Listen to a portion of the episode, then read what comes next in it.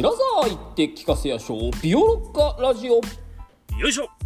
さあ始まりました。ビオロッカラジオです。この番組は私らロッカが聞き手となり古典芸能オタクのビオレに他ではなかなか聞けない古典芸能の楽しみ方を聞いちゃいたいと思います。よろしくお願いします。前回まで、えー文楽歌舞伎の三大名作「義経千本桜」より四段目をお送りしました前回で終わったんですよね。はいそうですね、はい、どうでしたか？もっと語りたかったなって正直なところだよね。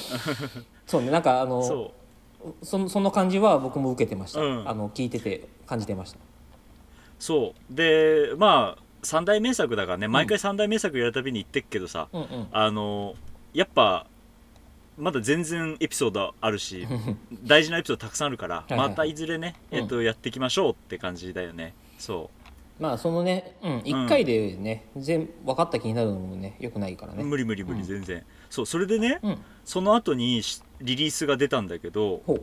あのー10月に、うん。えっと国立劇場で、はいはい。東東京永田町のねうんうん。国立劇場で、えっと、義経千本桜の投資公演をねやることが決まったんですよおー。10月に、うん。すごい、これがあの尾上菊之助さんがはいはいはい。メインになって、うんこれは実はあのコロナが流行った2020年のあの時うにん。やる予定だったのが全部流れちゃっうて、あの映像だけね期間限定で YouTube に少しだけ流してた時期があったんだけど、はいはいはいはい。それをとうとう満を持してあのお客さん入れてやろうっていうことでうん。あの見れるんですよ。うんうんうん。でえっと4段目は C プログラムっていう C っていうやつでうん見られるのでで ABC を全部見ると義経千本桜が全部つながるっていう。ああなるほど。え？まあ本当は全部じゃないんだけどね。うん。なあの何段うんまであるの、えっと、全部で5段構成で。5, までやってってことね。そうそうそう、はいはいはい。だけど今回2段目と3段目と4段目ってまあ要は一番物語が面白いところ、うんうんうんうん。その人物紹介はないし全部説明しなきゃいけない,、はいはいはい。その大序はないしあとその幕切れはさ結構歌舞伎ってあっさりしてるから、うんうんあの悪いやつを倒すってだけだからさ、うん、そこがなくてその間の膨らんでるところを全部ちゃんとやるっていうはいはいはい。感じなんで本当ね2段目も3段目も超面白いからうーん。ぜひぜひ。多分ね俺が歌舞伎をこう連れられて行ってたところから自分で行くようになったきっかけぐらいが義経千本桜なんだよね多分ね。へえなるほどね、そう2段目3段目 4, 4段目見てわあ面白いと思って自分で行くようになったみたいな感じがあるから、まあうん。うん思い出すごくあるんで、うんうん。ぜひあの見てからでもビオロッカラジオでいつかやろうと思ってるんでまたよろしくお願いします。なるほどなるほど。いいっすね。ラロッカさんはどうでしたか？そうっすね。いろいろ狐とかありましたけどいろいろ狐がね可愛かったですね、こうやっぱあのー花がねあるよね。その球場でさ踊ってさこううん。何？やっぱ真剣なプレーもやっぱ大事だと思うんだけどその、うんうん。パやっぱり結局パフォーマンスだと思うのでそのねうんうん。やっぱりプロの世界っていうのはそういう、んうん。まあ、見せ物だからさ。そうそう。そうだね。一流同士のね、戦いだけじゃなくて、やっぱ、うん。ああいうキツネダンスみたいなその楽しませ方っていうのも大事だろうなっていうのは思いましたね。うんうん なんかいやうん突っ込まなきゃいけないのは分かってんだけどさ、うん。なんか聞いてたら意外と義経千本桜の話してそうな感じしたからちょっと分かんなくなっちゃった。はいあのーそうですね。あの日本ハムファイターズのねちょっとちょっと前に話題になったなんかキツネだと思って。うん可愛いダンスね。可愛いやつ、はい。なんか義経とか確かに4番張ってそうだなと思っちゃったんだよね 確かにまああー 2, 番2番っぽいけどねなんかね、うん、うん、なんとなくね。まあそれはいいや。そうか確かにな。4番は弁慶だな。そうそうそうそう。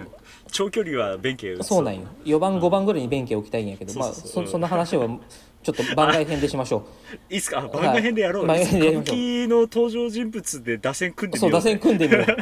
これはなかなあか楽しそう。そう。あこれはなかなか盛り上がりそそう今まで出てきたやつだったら僕もなんとなくこう覚えてるから、うんそうそう。あそうね。いやこいつはでも4番だろうとかのねやっぱり出てくると思うんで、よし。じゃあ。いいね。あオッケーそれでキツネダンスをしましょう。う。ん。そう。で5月頃に、えっと、今度能の登場人物で打線組んで交流戦やろうこれ よし。それがいいそれが。それいいね。ううん。ん、オッケーあのぜ伝令は太郎冠者って決まってんだけど。ああいいね。いいね。高校野球感もあって、はいい、いですね。失礼しました。はい。ということでまあまああのーで前回までね、えー、と話戻しますが義経千本桜はい。を取り上げていたんですが、今日からまた新しい、はいえー、と話というか取り上げてまいります、では今月取り上げるのは頼政通園。と通園？ななんこれは何でしょう えっと頼政という能を取り上げたいと思います。頼政っていうのは人の名前っぽいなっていうのは思った。うん、うん。うん。そうなんです。でねえっとまあいつも通りあの能をやるときいつも通りな感じで、うんうん。あの能の頼政についてこれから熱く語っていこうと思うんですけれども、うん。あのこれにはねあの狂言の通園っていうのがあるんですよ、うん。通園っていうのも、えー、とっていうタイトルと？狂言がある。そうタイトル、うんうんうん。うん。狂言のタイトルなんだけど、はいはいこの通園っていうのが頼政をパロディーにしたやつなんですよ、ほうほうほうほう。ん、だからね、えっと、両方について後半であのこの頼政会の後半で語っていけたらなとうなる思うんほどですよ。なるほどうん、というわけでちょっと2つ並べてみちゃいました。なるほどですね、うん。OK です。じゃあ 2, 2個あったってことね。頼政と通園がね。そうですそうです、うん、はい OKOK はい。で、まあ、まず頼政の話からかなそうですね、うん。今回から、えっとまあ、何回かに分けて頼政の話をしていこうと思います、はい。よろしくお願いします。えっと頼政はえっとまあ人の名前うん。だって分かったと思うけど、うん。えっと、源頼政という人のお話です、源っぽいもん名前が。ね、うん。頼がね ついてるからねもうね。うん。うん、でまあ頼政っていうそのまあなんていうのかな侍が主人公だからこれは修羅能っていうやつに入るのね。ああはいはいはいあの真男女狂気っていう5つのジャンルをとりあえず分けると、そのうちの2番目男の能修羅の能になるんですけど、うん。まあ、これは世阿弥が作ったんじゃないかと言われていてまあ多分世阿弥だと思いああます多分なんだでも、うん、あでもまあもうほぼ確定かあな世阿弥ですね、はいはい。でえっとなんていうのかなえっとジャンルで言うと複式無限のってやつにまた入る、うん、まあなんか漢字で言うと難しいんだけど、うん。要は、えっと、場面が2つあってうんうん。でまあ幽霊が出てくるやつだよっていうことね、うん。うん。で場所はですね、えー京都の宇治、ほういいとこですね。うん、風光明媚ないいとこ。ろで、うん。平等院が、えっと、舞台になってます、おおいいですね。うん、うん。日付ももう決まっていて、おおそうなんだうん、旧暦なんだけど5月の26日、うん。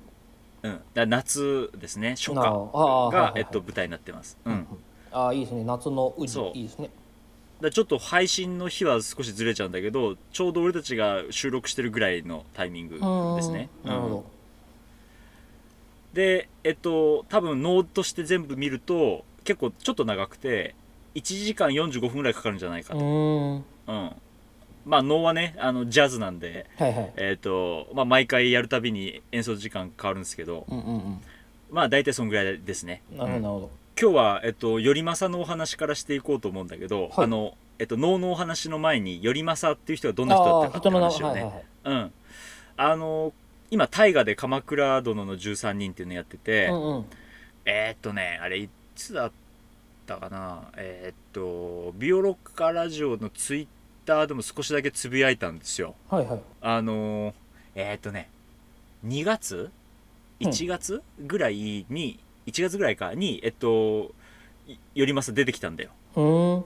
うん、だけどすぐ死んじゃうんだけど、うん。うん、まあそこで出てきたっていう話なんはいはい。だけど、だからちょっと知ってる人は知ってるかなって感じ今。うんうん。特にちょっとその知ってる人の人口が少し上がったっぽい時期なんだけど。はいはいはい。うん。この人は、えっと、すごく大事な人物なのね歴史的にも。うん。うん、であのーまあ、文学とかの中でも結構重要な人で、まあ、その人の話を今日していこうと思って。はい。えっと、平家物語の中に頼政が出てくるエピソードが結構長めに取られてるんですよ。うんうんうん。うん。えっと平家物語の「角一本」っていうやつだと,、うん。えっと第4巻のところにうん長々とずーっとその話が書いてあります。頼政の話がね。うんうん。ここはどこに位置してるかっていうとえっと清盛が死ぬ前の話なんだよね。うんうんうんうん。うん、だから結構こあの源平合戦が始まる全然前の話になるんですよ。はいはい。うん、でなんでそれでも大事かっていうとん。実は、あのこの頼政のはの最後は、うん。あのこの宇治の里で戦って死んでるんですよ。まあ能のよくあるパターンなんだけど、うんうん。ううんん、でその戦いっていうのが、まあ、結局失敗したクーデターなんだけど、はいはい。平家に対して行ったクーデターで失敗してるんだけど、うん。このクーデターがまあこう波及していって頼朝の決起を促したっていうことなんだよね。ほうああなるほどね。そうそう。あのそう。まあその話はちょっと能の話にするときにちょっとややろうかなと思うんだけど、まあ、えっと、頼政の人の話だけを先にしておくと、うん。今回のその最後の戦いのとことは関係ない話でも結構有名なだった人でうん。あの源頼政は別名、えっと、元山見頼政とも言われててはい。あの元っていうのはよ源っていう字を音読みしただけなんだけど、うん三味っていうのが、うん。えっと、貴族の位階の順番なのね。ああはいはいはいはい。聞いたことある上からうん。123って数えていって3番目のことをあの三位って書いて三味って読むんだけど、うんうんうんうん。あの多分源氏の中で一番位が高かったんじゃないかな。うん。他の人たちはみんなほら侍だから貴族じゃないから。あそっかそっか。うん、三味になったのは多分まで行ったので多分頼政だけだと思うんでね、うんうん。ちなみに清盛はほらあの自分の孫が天皇になったぐらいだから、うんうんうん。あの11位っていう、うんうん。あの数字の11じゃなくてあの1の1位の1個下っていうランク。ああはいはいはい、うん。そういうことね。だからあのボクシングで言うとあのジュニアフェザー級とかのジュニアみたいな感じなんだけど、はい英英検準一級ですみたいなことね。そうそうそうそう、はいはいはい。それそれ。そこまで言ってんだけど、はいはいはい。まあ、それと比べても結構上だよね、うんうんうんそう。でなんでこのえっとい頼政がこんなに上にいたかっていうと、うん。あのー源平合戦の前って平家と源氏ってそんな仲悪くなかったんだよ。まだ。最初はね。はいはい。っていうのはその前にあった反乱であのーえっと方言の乱平治の乱っていうのがあったんだよ。聞いたことある。はいはい。日本史でやったよね一瞬ね多分ね、そうで平治の乱の時っていうのはあの天皇とかが争ってたから下にいる侍たちは別に源平の区別なく、うん。あの味方的に分かれてるのね、はいはいはい。うん、それでこの源頼政は、えっと、平家と清盛と一緒に戦ったんだよ、うんうんうん。なるほど。うん、だかあらーそういうことか。そう平治の乱が終わった後も、うんうんうん。み京都の都にとどまることができて。なるほどなるほど。で逆に言えばあの頼朝義経の親父の、えっと、義朝とかはその逆の方についちゃったから負けて、うんうん。うんあのその要は関東に逃げたりしたっていうこう経緯があるわけね、うんだからそっちじゃなかったから、同じ源氏だけど京都にいて貴族になって。うんうん。でしかもこの人は文武両道の人で、へー歌もかなりうまかったらしいんだよね。はいはいはい、うん、あの直線集ってほら天皇の命令とかで編まれる和歌集の中にもかなり入ってるらしくて歌がすごいうまかった人としても有名なのよ、うんうん。うん。でしかもまだなんかもう本当なんかチート設定みたいになってるんだけど あのしかもえっと最後は、まあ、この戦いに入る前はあの出家してて、おおうん、あのお坊さんだった時期もあるっていう、はいはいはい。なんかもう本当全て経験してるみたいな人なんだよ、うん、すげえね。でもちろん侍もただ名前だけ肩書きだけ侍だったんじゃなくてあのかなり強かったあ人で もうなんか本当出来すぎくんみたいになってんだけどさ、うん。そのエピソードがあの、えっと平家物語にも入ってるんだけど能としてもまた別の作品で出てくるんだよ、うん。んそれが「ヌエ」っていう作品で出てくるんだけどヌエっていう怪物がその、えっと、天皇をたたって悩ましていたっていう時期があったのね、ほうほうほう。ん、でそのヌエを一人で退治したっていうのが この他ならぬ頼政うなんだよ。強えなあ、すごいな。ちなみに、えっと、ヌエっていうのは猿の顔をしていてほ蛇の尻尾でで体が虎でおで鳴き声があのヌエっていう鳥がいるんだけど、うはいはいはい。それに似ているっていう。うん、なんかキメラみたいな感じでさ、ああね。はいはい。うん、あのギリシャの怪物とかでいうとキメラみたいになってて、はいはいはい。でその声だけが聞こえてくるわけ。よ普段はその黒い雲がね天皇のあの寝ているところの上にね漂ってくんだよ夜な夜な。それで天皇が患うっていう話なんだけど、はいはいはい。でその声だけが聞こえてくるからそれを頼りにみんなヌエって呼んでるんだけど、うんうんうん。その怪物をあの矢一本で仕留めたっていう。すげえな。そうそれが頼政なのね、うん、でしかもこれがすごいのがその、えっと、ヌエを倒した褒美として剣を賜るんだよ。はい。その時にあの左大臣の、えっと、藤原の頼長っていう人がうん。上の句を歌うのね。うんうん「ホトトギスなおも雲井にあぐるかな」うん。言いながら剣を渡すのよ。はいはいはい。そしたら頼政が即興で下の句をつけて「弓張月のイルに任せて」って歌ったっていおう、おうん、だからねホトトギスがその名前ね雲井っていうのは、えっとうん。まあ、あの天皇のいる場所っていう意味になってさ。はいはいはい。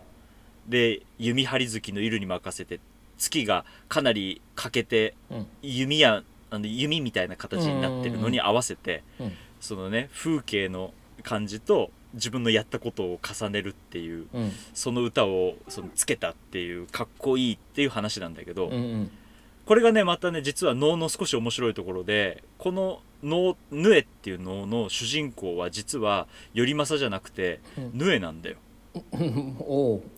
ヌエの幽霊が出てくるっていうのが、まあ、この能の面白いところああでなるほどね。そう。またちょっといつか。じ実はって言ってヌエでしたっていうことか。そうそっちなんだよ。そっちか。うん。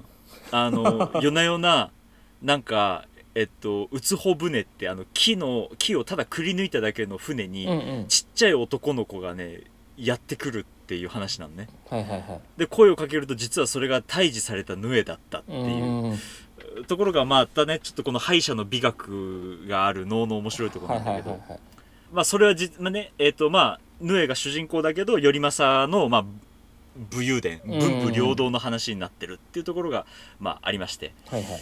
で今度こっちは、えっと頼政っていう能の方はその頼政のが敗者のになる美学をおまあこう煮詰めて、えっと濃縮したっていう感じなので、うん。まあちょっと今日は時間もあると思うのであらすじは次回お話ししたいと思います、OK です。じゃあなるほど。えっ、と実際にチート設定のお兄さんお兄さん？おじさん？分からんけど。がおおじいさん。おじいおじいさんか。うん。がそうなんです。がいてでその人をモデルとした、えー、と能とうんいうことで次回からあらすじに入ってまいりますと。ということで、えー本日はこの辺りでお時間となりました。ヨーロッカラジオ、ツイッターもございます。今回の話の追加情報などもつぶやいていきますので、ぜひビオロッカラジオで検索をしてみてください。また、ペイング質問箱もございます。番組を聞いてのご質問、ご感想をお寄せください。それではまた次回、あらすじに入ります。さよなら。さよなら